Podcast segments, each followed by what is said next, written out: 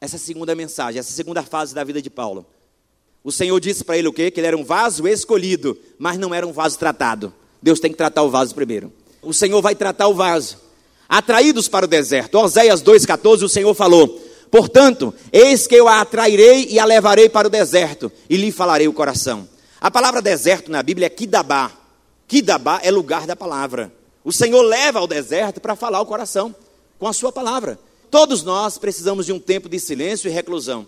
Então o apóstolo Paulo, depois daquela conversão, imagine um homem durante 28 anos preparado, era o sonho da sua família que ele fizesse composição daquele sinédrio, um homem extremamente zeloso, extremamente religioso. Ele disse que, é, no que diz respeito à observância da lei, não tinha na época um igual a ele.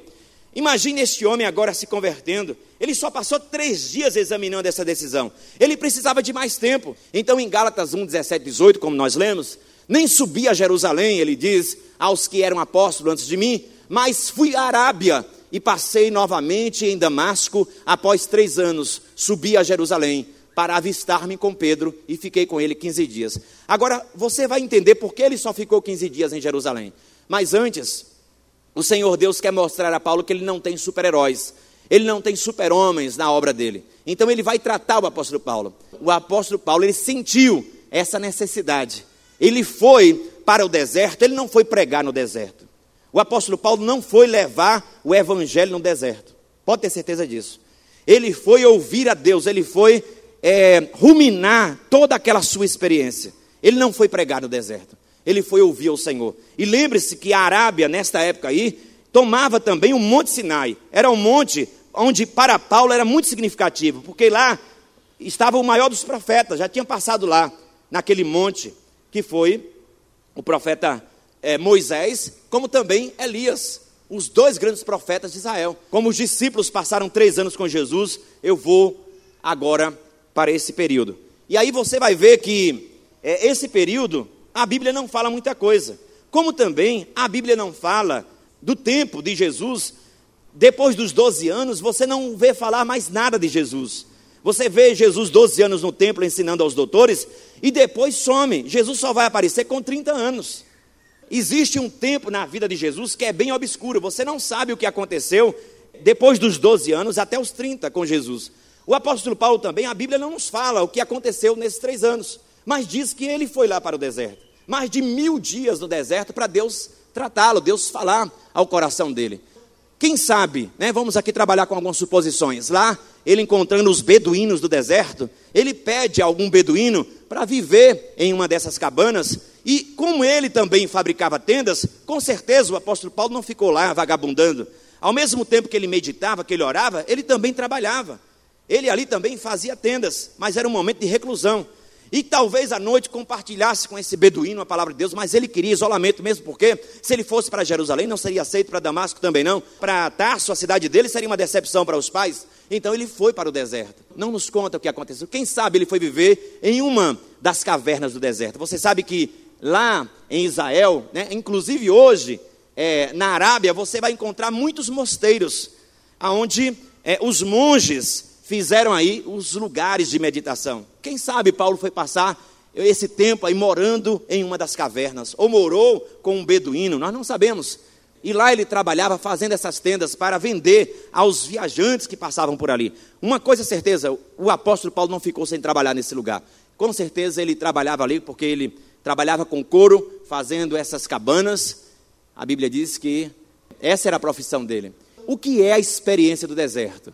Gente, o deserto é um momento de aprendizado, aonde se nós não tivermos certeza da promessa de Deus, a gente pode morrer nele. A questão não é o deserto. Você pode passar por um deserto, o deserto não fazer nenhum efeito na sua vida. A questão é a sua postura lá. Porque tem muita gente que passa pelo deserto e sai pior. O deserto é um lugar de tratamento e você tem que submeter ao tratamento de Deus. Pode ser em diversas áreas o deserto, não apenas geográfica, não apenas para você ir morar num lugar isolado e orar num monte, não.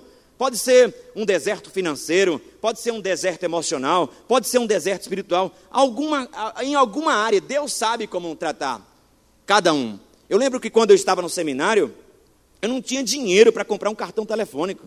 Eu lavava sanitário. Eu queria voltar nas férias para Cícero Dantas, a viagem era 10 reais, eu não tinha 10 reais. Era o meu deserto. Agora eu passei quatro anos dentro do seminário, nunca fiquei doente. Não lembro de uma gripe que eu, que eu tive no seminário. No entanto, tinha colegas meus que a gente tinha que sair à noite para levar para o Clériston Andrade, com problemas, dores terríveis, pedras nos rins. Quer dizer, cada um tem o seu deserto. Cada um tem o seu deserto. Meu deserto ali foi financeiro, o deserto do meu irmão foi um deserto na área de saúde. Era um lugar da meditação da palavra. O apóstolo Paulo, gente, não se separava dos pergaminhos. Os pergaminhos, muitos eram levados assim, olha, quando eram muitos, eram levados nesses potes. Você sabe que na caverna de Curã, onde foram descobertos muitos manuscritos lá no Mar Morto, estavam todos assim, dentro desses potes aí, olha, manuscritos originais foram descobertos lá na caverna de Curã. O apóstolo Paulo, depois, quando ele está preso, ele vai dizer o seguinte: olha, manda João Marcos, manda ele vir, olha, não esquece os meus pergaminhos e a minha capa. Então, quer dizer, ele estava preso, sentindo frio, e ele disse: olha, traz a minha capa, porque estou sentindo frio, estou me sentindo só, traz João Marcos. E ele disse: traz também os pergaminhos, porque, porque ele queria o passatempo, ele queria ler, ele queria estudar. O apóstolo Paulo era um homem intelectual, era um homem preparado. Com certeza, no deserto, ele levou toda a Torá, ele levou todos os livros do, dos antigos de Israel para ler, para estudar, para meditar, para refazer a sua teologia. Nós precisamos, amados, neste momento de solidão, aprofundar as nossas raízes. Aprofundar as raízes não é com Deus, é conosco. Mas fazer crescer a copa, aí é com Deus. O seu papel é se posicionar e você crescer. E o crescimento do cristão não é para cima, é para baixo. Nós temos que crescer para baixo. A Bíblia fala que Jesus, mesmo sendo Deus, não teve por usurpação ser igual a Deus, mas se humilhou. O Senhor Deus quer que nós finquemos raízes, porque muitas vezes Ele quer se aprofundar na nossa vida, a vida de Deus mais na nossa vida, e nós temos terra dura, nós temos terra com espinho, nós temos terra com pedra, e não deixamos o Senhor Deus crescer na nossa vida. E o apóstolo Paulo, ele não resistiu à vontade de Deus e ele cresceu. Olha só o que ele diz: Mas o que para mim era lucro, eu tive como perda, por amor de Cristo. Todo aquele currículo da religião, os troféus da religião, ele abandona. Mais ainda, tudo eu considero perda pela excelência do conhecimento de Cristo Jesus. Em outras palavras, o que é que eu quero segurando esta vela se eu encontrei o sol? O que é uma vela? Eu preciso dessa vela se eu achei o sol? Eu quero abandonar a vela. Por ele eu perdi tudo e tudo tenho como esterco, estrumo, para ganhar Cristo. Então ele disse que agora, quando se compara as outras coisas com Cristo, ele diz: Olha, eu esqueço as coisas que para trás ficam e eu avanço para as que diante de mim estão, e o meu alvo é Cristo. Você precisa deixar de ser esse crente raiz de cebolinha. Agora, para você deixar de ser crente raiz de cebolinha, você tem que passar tempo com Deus. Você sabe que a cebolinha, muitas vezes até aquela dona de casa planta lá no, na, numa bacia, no quintal, ela nasce, mas qualquer ventinho, aí você vê a cebolinha pender. E qualquer criança pode arrancar. Tem muito cristão que assim não se aprofunda em Deus. Agora não é porque Deus não quer que você se aprofunde, é porque você não tem tempo para Ele. O deserto, esses momentos solitários, esses momentos de provação, não é para você reclamar, não é para você murmurar, é para você submeter à vontade de Deus e você deixar as raízes ir mais fundo, não encontrar resistência, deixar os tentáculos de Deus ir lá fundo mesmo, para você ter convicção daquilo que Deus tem para a sua vida. Nós temos que entender que o deserto é um momento de crescimento espiritual, não é um lugar geográfico. O apóstolo Paulo falou tanto disso. O apóstolo Paulo falou tanto de deixar de ser menino, de deixar de pensar como menino, é, sentir como menino e falar como menino, chegar à idade adulta. Ele falou muito sobre isso. Porque o menino, ele disse que é facilmente levado por tudo que lhe apresenta. Ele disse: Olha, nós temos que ser adultos. Então o apóstolo Paulo aprendeu isso aonde? Lá no deserto. Foi lá que o Senhor tratou ele. O que diz a palavra de Deus dos heróis da fé? Lá em Hebreus capítulo 11, versículo 34 apagaram a força do fogo, escaparam o fio da espada, da fraqueza tiraram forças. É isto que precisamos entender. Na batalha se esforçaram, puseram em fuga os exércitos dos, dos estranhos. O Senhor Deus, amados, Ele quer, e você vai ver isso na vida de José, na vida de Elias, na vida é, de Moisés. Todos esses homens tiveram muito tempo de provação. O que é que o Senhor quer com tudo isso? O Senhor quer que você entregue a Ele aquilo que você não quer entregar, é a sua fraqueza. Porque o que Deus quer para te usar não é a tua força, não. O que Deus quer para te usar é a tua fraqueza. A empresa quer a tua força, quer o teu potencial. Deus não. Deus quer a tua fraqueza. Deus quer a tua dependência. Deus quer que você diga assim: Senhor, eu não posso. Senhor, mas esse não posso não é para te paralisar. Esse não posso é para você dizer a Ele que você é dependente dEle. É isso que Ele quer. Quando você diz assim, Senhor Deus, é isto que o Senhor, Ele quer que você apresente na vida, diante dEle. Senhor Deus, me ajuda. Eu não posso. E aí, o Senhor Deus vai fazer um processo maravilhoso. O apóstolo Paulo aí, em 1 Coríntios 1, 17, ele diz que não falou com a sabedoria humana, mas ele não esvaziou a cruz. Ele vai falar de um espinho que o Senhor colocou na carne dele, que esse espinho foi maravilhoso para prevenir ele. Olha só o que vai acontecer aqui, gente. Porque Deus levou é, o apóstolo Paulo ao deserto. Eu já passei o meu deserto e virão outros desertos. Não adianta você repreender, porque isso faz parte. Quanto mais tempo Deus te tratar, mais Deus vai te usar de forma poderosa. Pode ter certeza disso. Quanto mais demora o tratamento, mais precioso é o vaso. Quanto mais forte é o fogo, mais precioso é o metal. Então você precisa entender isso, mas muitas vezes a nossa pressa acaba com tudo. E eu já passei por muitos momentos assim, e eu louvo a Deus e eu não quero fugir dos momentos que Deus tem para a minha vida de deserto.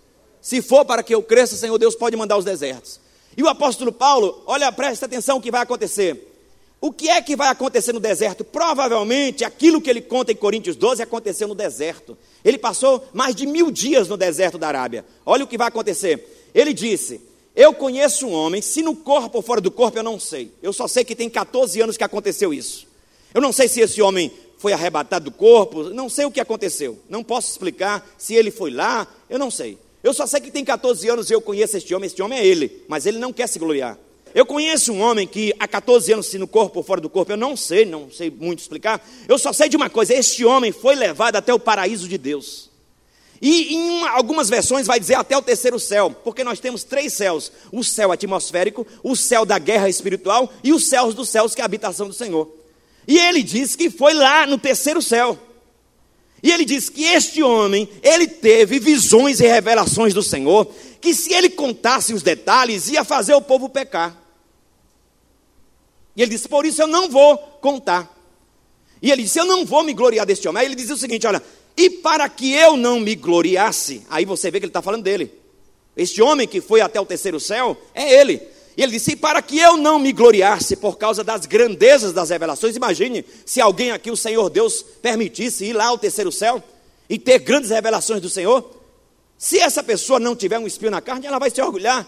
A Bíblia diz que para que ele não se orgulhasse, um trabalho de prevenção de Deus na vida de Paulo, por causa das grandezas das revelações, foi permitido o apóstolo Paulo, ele recebeu um espinho na carne. Espinho dói, espinho fura, espinho machuca. Você sabe como o espinho incomoda? E ele diz: porque foi colocado o espinho na carne? E ele orou, Senhor Deus, ele disse: orei a Deus três vezes, uma, Senhor Deus, tira esse espinho da minha carne, está me doendo tanto, me incomodando, machucando. Ai, Senhor, como é ruim ver com espinho. Ele orou a primeira vez, Deus disse: não. Orou a segunda vez, Senhor Deus, por favor, tira o espinho, Senhor. O Senhor disse: não. Orou a terceira vez, o Senhor disse: basta. Eu quero te dizer que a minha graça te basta. E eu quero dizer uma coisa para você ainda, Paulo. Olha, o que te sustenta é o espinho. Se eu tirar o espinho, você cai. Quer viver com o espinho na minha presença ou eu tiro o espinho, você cai? Se fosse eu dizer, Senhor, pode me abraçar como mandacaru. O que é que você prefere viver abraçado com mandacaru ou longe da presença de Deus? É melhor o mandacaru te abraçar, meu irmão. E você pensa que é só Paulo que tem espinho? Não, meu irmão. Eu também tenho espinho. Eu tenho muito espinho. Deus botou espinho para tudo quanto é lado aqui. Tem horas que dói de tudo quanto é lado. Senhor, tenha misericórdia.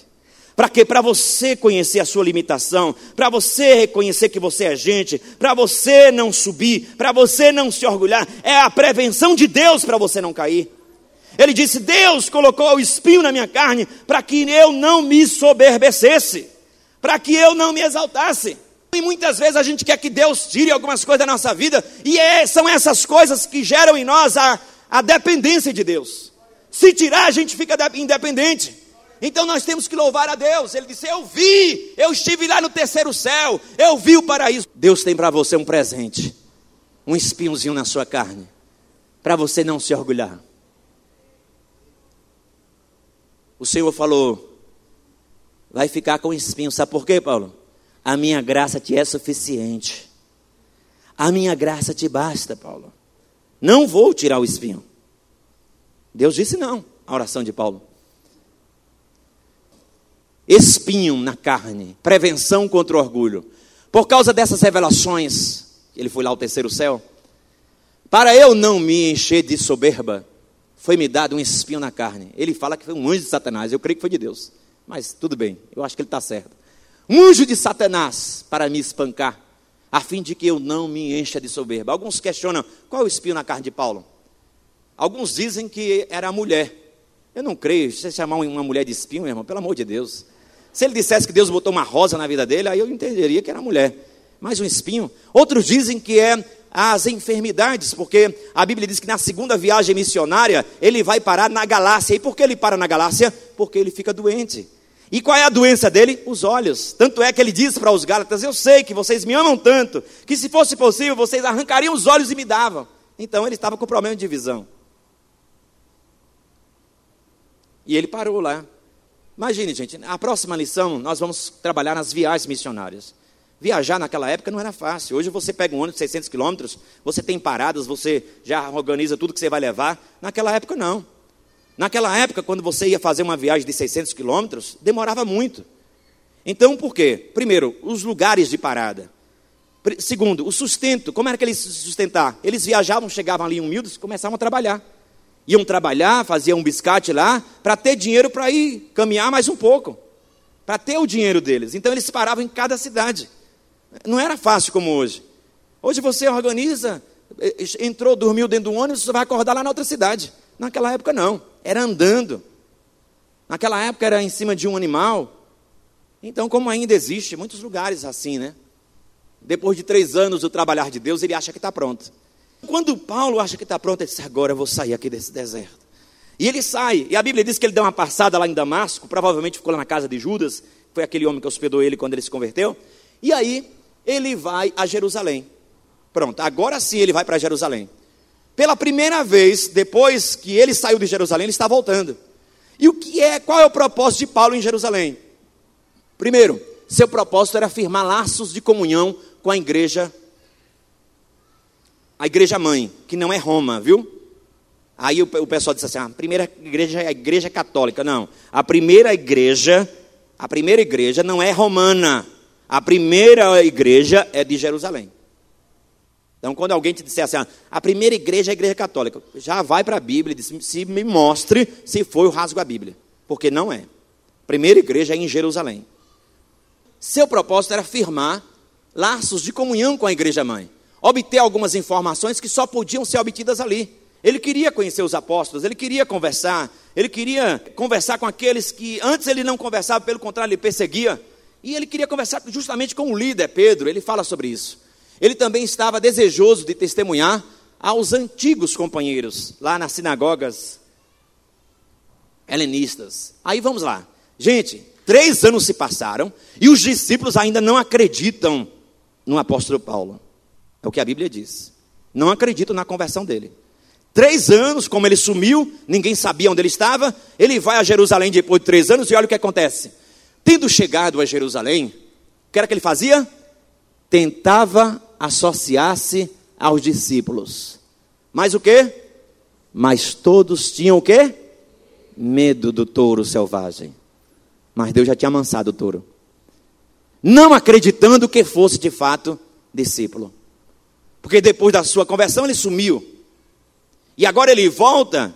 Então os discípulos não acreditam. Mas aí vai aparecer aquele homem cheio de fé, cheio do Espírito Santo. Aquele homem que a Bíblia diz que vendeu uma propriedade e entregou à igreja. E olhe que a propriedade que Barnabé vendeu era uma propriedade cheia de minério. Barnabé, ele deu à igreja, ele vendeu um terreno cheio de minério e entregou aos pés dos apóstolos. Esse homem era cheio de fé, esse homem era um encorajador. E esse homem, quando viu Paulo, ele trata logo o consolador, entra o encorajador, entra Barnabé. Ah, se não fosse Barnabé na vida de Saulo. Diga assim: eu preciso de um Barnabé na minha vida. A palavra de Deus diz que Barnabé foi a ponte para apresentar Paulo aos líderes da igreja em Jerusalém. Eu ouvi falar da testemunho deste homem, eu ouvi falar da conversão deste homem. Senta com Paulo e apresenta Paulo aos irmãos ali. Barnabé está escrito: tomou consigo, levou aos apóstolos e contou-lhes como no caminho Saulo vira o Senhor, o qual lhe dirigiu a palavra e com intrepidez em Damasco falava no nome de Jesus. Aí agora ele já está livre para falar com o líder dos apóstolos, que é o apóstolo Pedro. Paulo e Pedro agora estão conversando.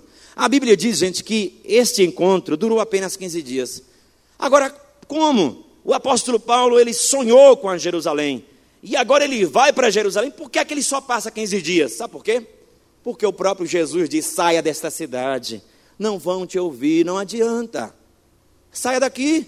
Jesus aparece para Saulo e manda ele sair, porque vão matá-lo. Paulo e os discípulos se encontram lá em Jerusalém. Ele diz que encontrou dos apóstolos só Pedro e Tiago, alguns discípulos também. Em Atos 9, 29, diz: dirigia-se também aos helenistas, ó, os judeus de fala grega e de cultura grega, que abriram as sinagogas. Ele foi pregar aos helenistas, aos judeus helenistas, e discutia com eles, os quais, porém, projetavam tirar-lhe o quê? A vida. Olha, querendo matar Paulo de novo. Olha o que vai acontecer. Paulo está agora pregando para os helenistas na sinagoga. Agora, Paulo, lá é, em Atos, ele vai dizer, ele está contando lá um testemunho, e ele vai dizer que nesse período ele foi ao templo orar. E quando ele foi ao templo orar, olha o que Jesus falou para ele. Atos 22, 17 e 18. E aconteceu que, tornando para Jerusalém, quando orava no templo, fui arrebatado para fora de mim. Ele é tomado em êxtase e vi aquele que me dizia, o próprio Cristo: Dai-te pressa, saia daqui, saia apressadamente de Jerusalém, porque não receberão o teu testemunho acerca de mim. Imagine aí, você passou três anos no deserto, achando que está preparado. Deus botou um espinho na sua carne para você não se gloriar. Você agora já considera todas as coisas como perda.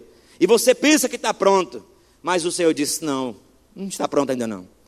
Mas Senhor, e ele quer argumentar com o Senhor. Ele vai dizer ao Senhor: Olha o que ele vai dizer ao Senhor. Paulo, ele pensava ser a pessoa certa para a missão em Jerusalém. E ele disse ao Senhor: Senhor, eles bem sabem que eu lançava na prisão e açoitava na sinagoga os que criam em ti. Ele está querendo convencer o Senhor: Senhor, a minha presença aqui vai ser um testemunho incrível, porque eles sabem o meu passado. Mas Jesus disse: Não, não concordo com você, saia daqui.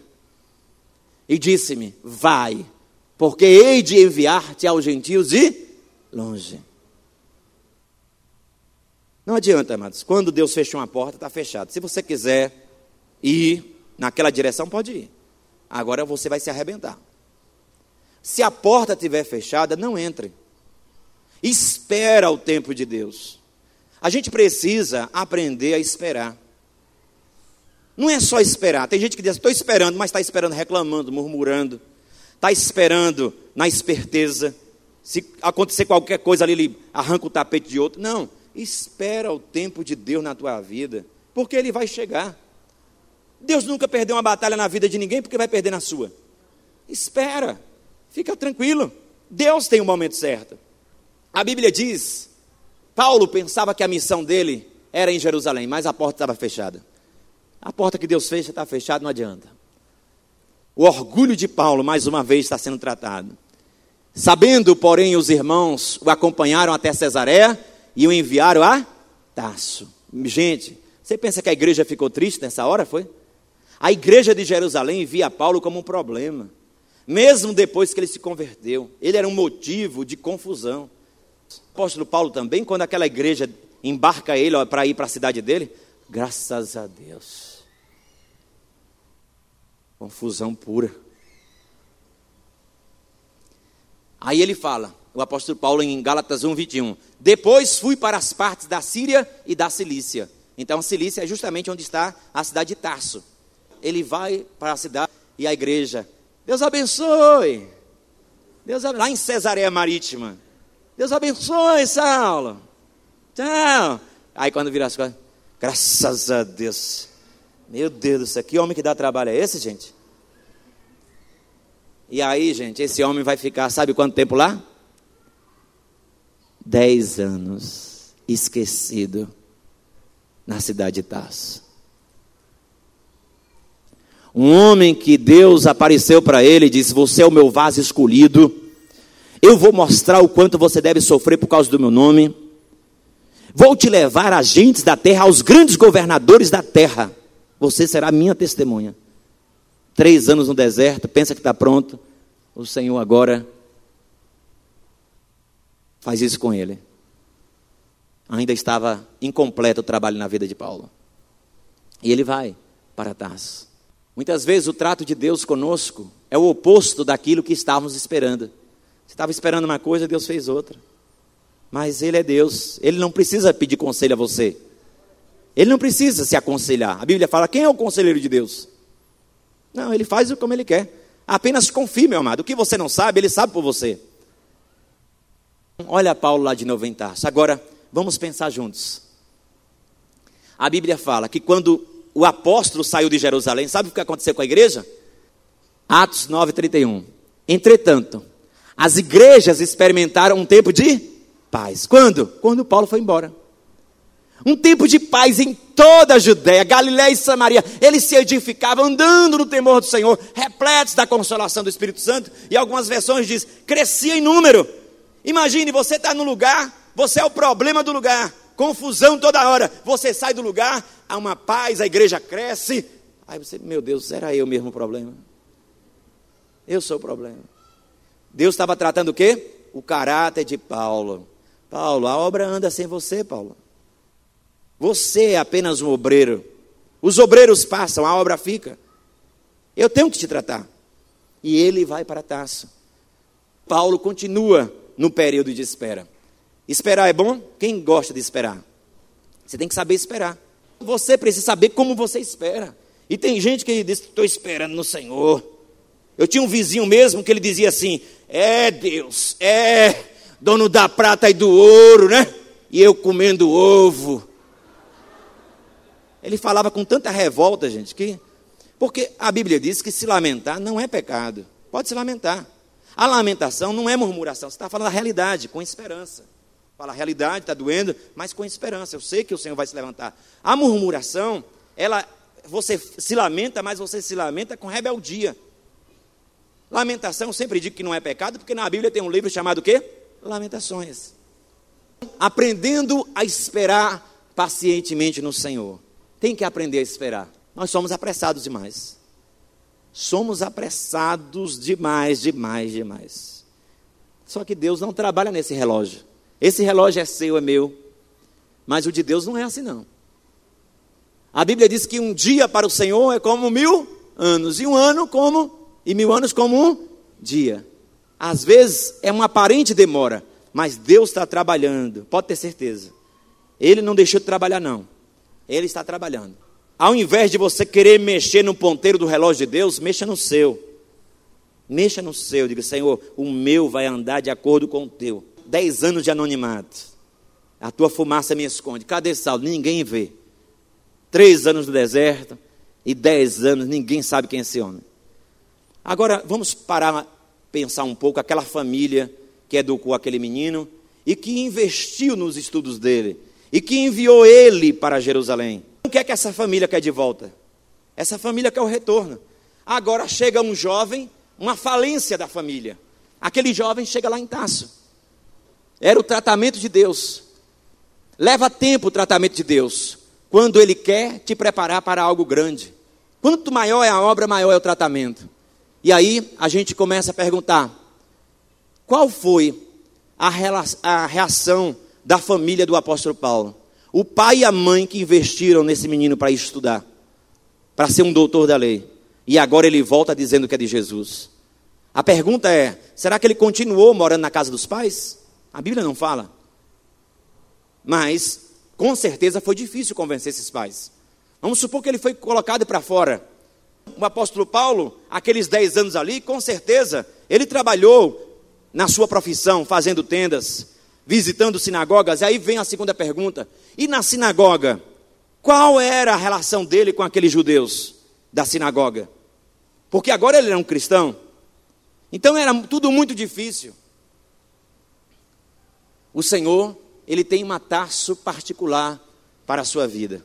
Não é só para a vida de Paulo, não. Agora eu fico pensando, gente, aquele tempo passando, e o apóstolo Paulo, assim, tinha dias que parava. Agora, você nunca vai ver na Bíblia Paulo questionando ou duvidando da experiência que ele teve em Damasco.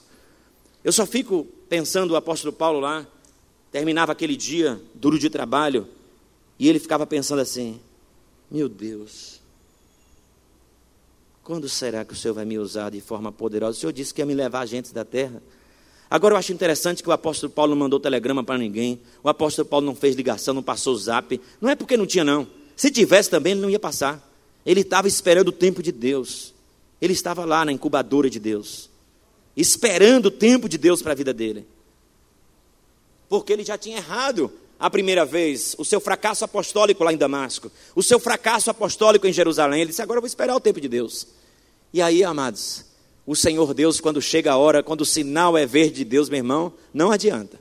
Não tem homem, não tem instituição, não tem diabo que impeça. Quando Deus diz é agora, é agora. E Ele vai agir. E olha o que é que vai acontecer.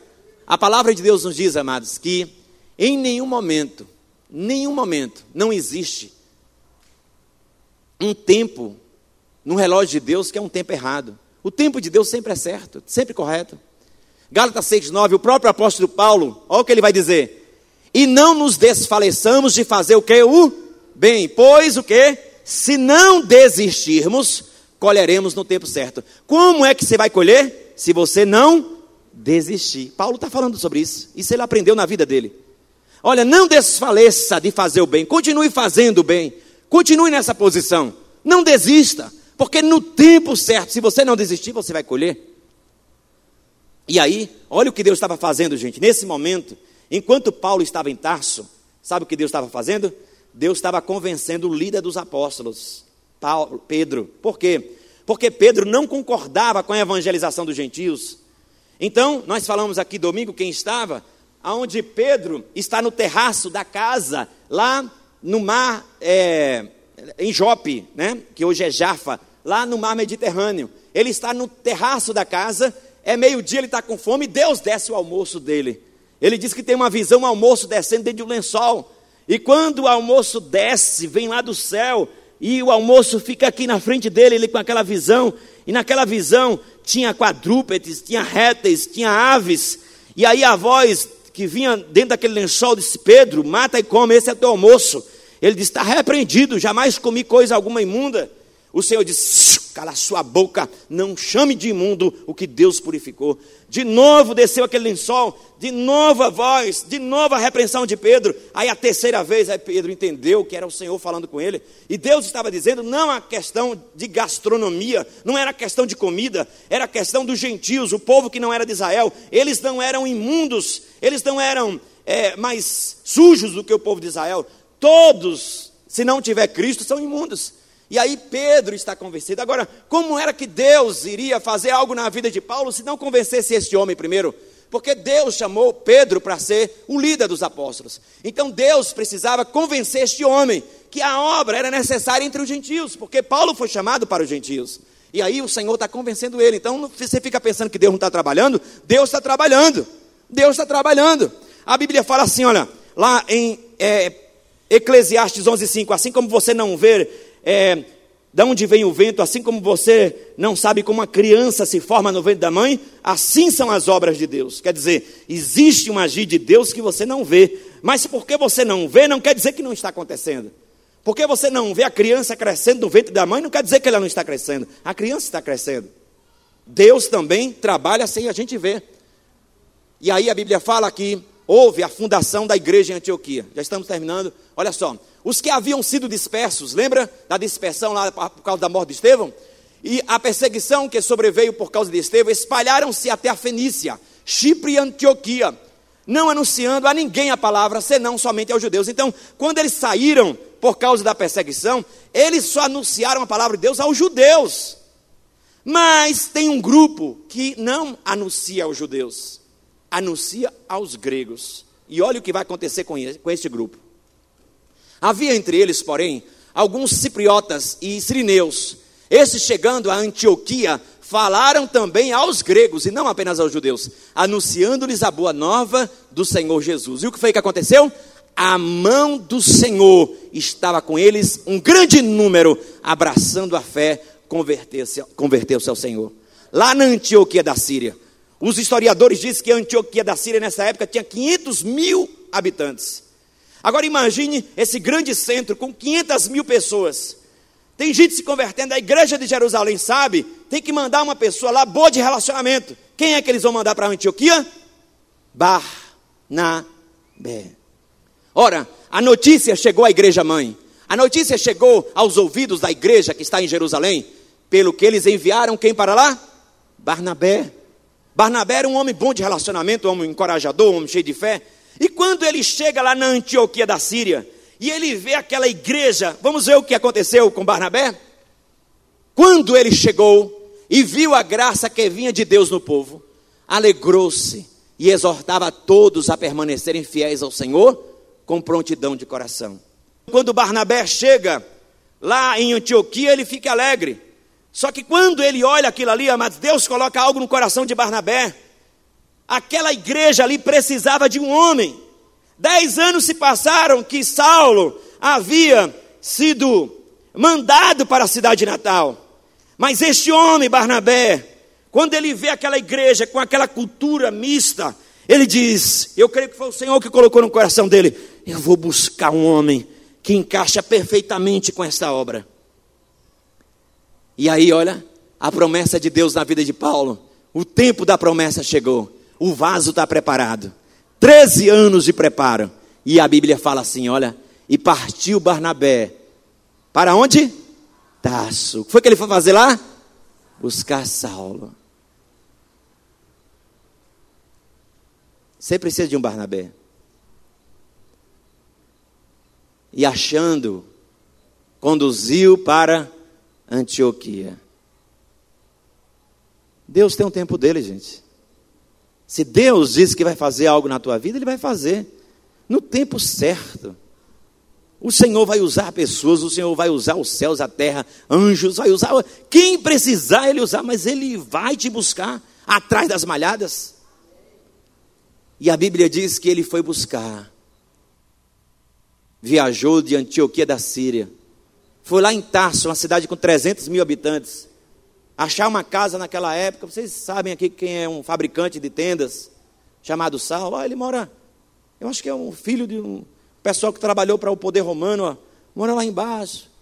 Agora imagine quando Saulo vê Barnabé, a alegria deste homem. E aí Barnabé disse: Saulo, que bom, cara, te encontrar aqui. Olha, Deus está fazendo grandes coisas, velho. Quero te dizer uma coisa: Pedro não está mais com aquela visão, não, velho. Deus mudou a visão dele. Deus deu uma visão para ele, rapaz, que o evangelho tem que levar para todo mundo. E você é a pessoa certa, você sabe disso, rapaz. Você sabe que Deus apareceu para você lá, ele disse o quê? Que a obra que ele tinha na sua vida é entre os gentios, cara.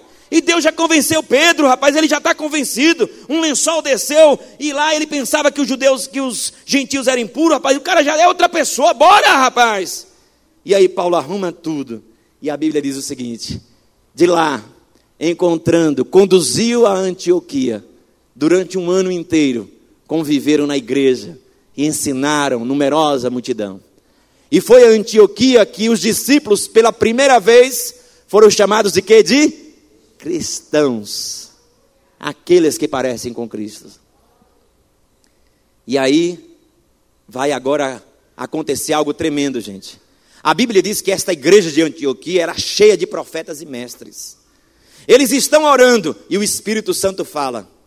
Depois de um ano, o Espírito Santo diz assim: Separai-me, Paulo e Barnabé, para a obra que eu tenho com eles.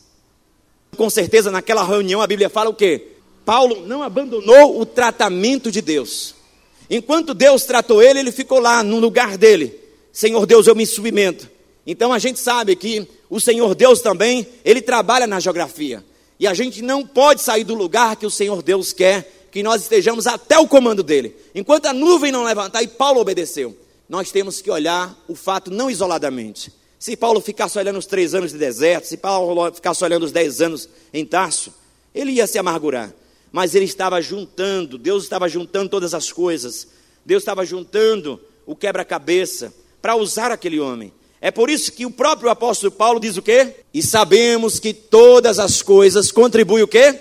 Juntamente, olha, juntamente, isso não é isolado. Se você olhar uma coisa que aconteceu com você isoladamente, você não vai entender. Mas espera um pouco. Espera, porque Deus vai juntar as coisas. E quando o Senhor juntar, você vai dizer: Hum, por isso que eu entendi agora, para aquele tempo ali. Olha o que eu estou experimentando hoje, um tempo maravilhoso de flores.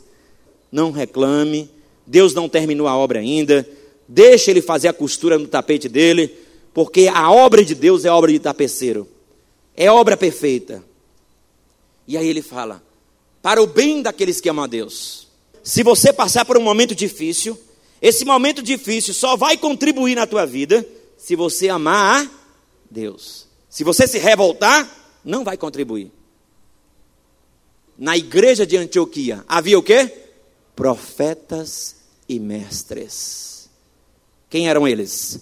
Barnabé, Simeão chamado Níger, Lúcio de Sirene, Manaém, que fora criado com Herodes, o tretarca, e Saulo. E o que era que eles estavam fazendo? Esses líderes, esses profetas, esses mestres, orando na igreja. Aí, enquanto eles oravam, Olha o que aconteceu. Enquanto adoravam ao Senhor naquela reunião, e eles estavam jejuando, o Espírito Santo usa um daqueles profetas, e aquele profeta vai para Saulo e Barnabé, e o Espírito de Deus diz: Separai-me, separai-me a Paulo e Barnabé para a obra que eu tenho com eles. E a Bíblia diz, amados, que assim aconteceu. E você vai ver na próxima quarta-feira a primeira viagem missionária do apóstolo Paulo. Vamos convidar o Ministério de Louvor. Você pode ficar de pé nesta hora? Deus tem um tempo, o tempo de Deus é Kairos. Não é o seu tempo, não, Ele está trabalhando. Não pense que o Senhor Deus não está trabalhando, não. A Bíblia fala: nunca se viu, nunca se percebeu um Deus como o Senhor que trabalha para aqueles que nele esperam. Quando você espera no Senhor, corretamente, a Bíblia diz que você renova as suas forças. Você sobe como águia, você voa, você corre, você anda. Você não está parado, você não está fora da posição. Deus tem um tempo de tratamento, gente. Quer ser usado por Deus? Vá para a olaria, porque você é vaso. Vaso escolhido, mas não tratado. Deus precisa tratar. Porque se você não for tratado, breve, breve você será um vaso de desonra. E Deus quer fazer você um vaso de honra. E para fazer você vaso de honra, Ele tem que botar você no torno ele tem que trabalhar você, tem que quebrar. E quanto mais mole for o barro, melhor para o oleiro trabalhar. Se você endurecer, é pior para você. Porque o oleiro, ele vai ter que trabalhar muitas vezes na tua vida, desfazer de novo e fazer de novo. Mas quando você é um barro mole, ele faz você de acordo com os olhos dele. Deixe Deus trabalhar na tua vida, não reclame, não murmure. Deus tem um tempo para todas as coisas. Existe um tempo da maturidade não se desespere. Vamos louvar ao Senhor. Eu me submeto ao tempo de Deus na minha vida, ao deserto, à minha arábia pessoal. Deus tem uma arábia para mim. Deus tem uma arábia para você. Deus tem uma taço para você. Um tempo de anonimato, um tempo que ninguém ouve seu nome, um tempo de espera, um tempo de tratamento, um tempo onde as mãos dele estão te amassando, fazendo um vaso de honra um vaso para a glória dele, um tempo, um fogo ardente na sua vida para purificar o metal, para que você possa ser usado de forma pura na presença de Deus.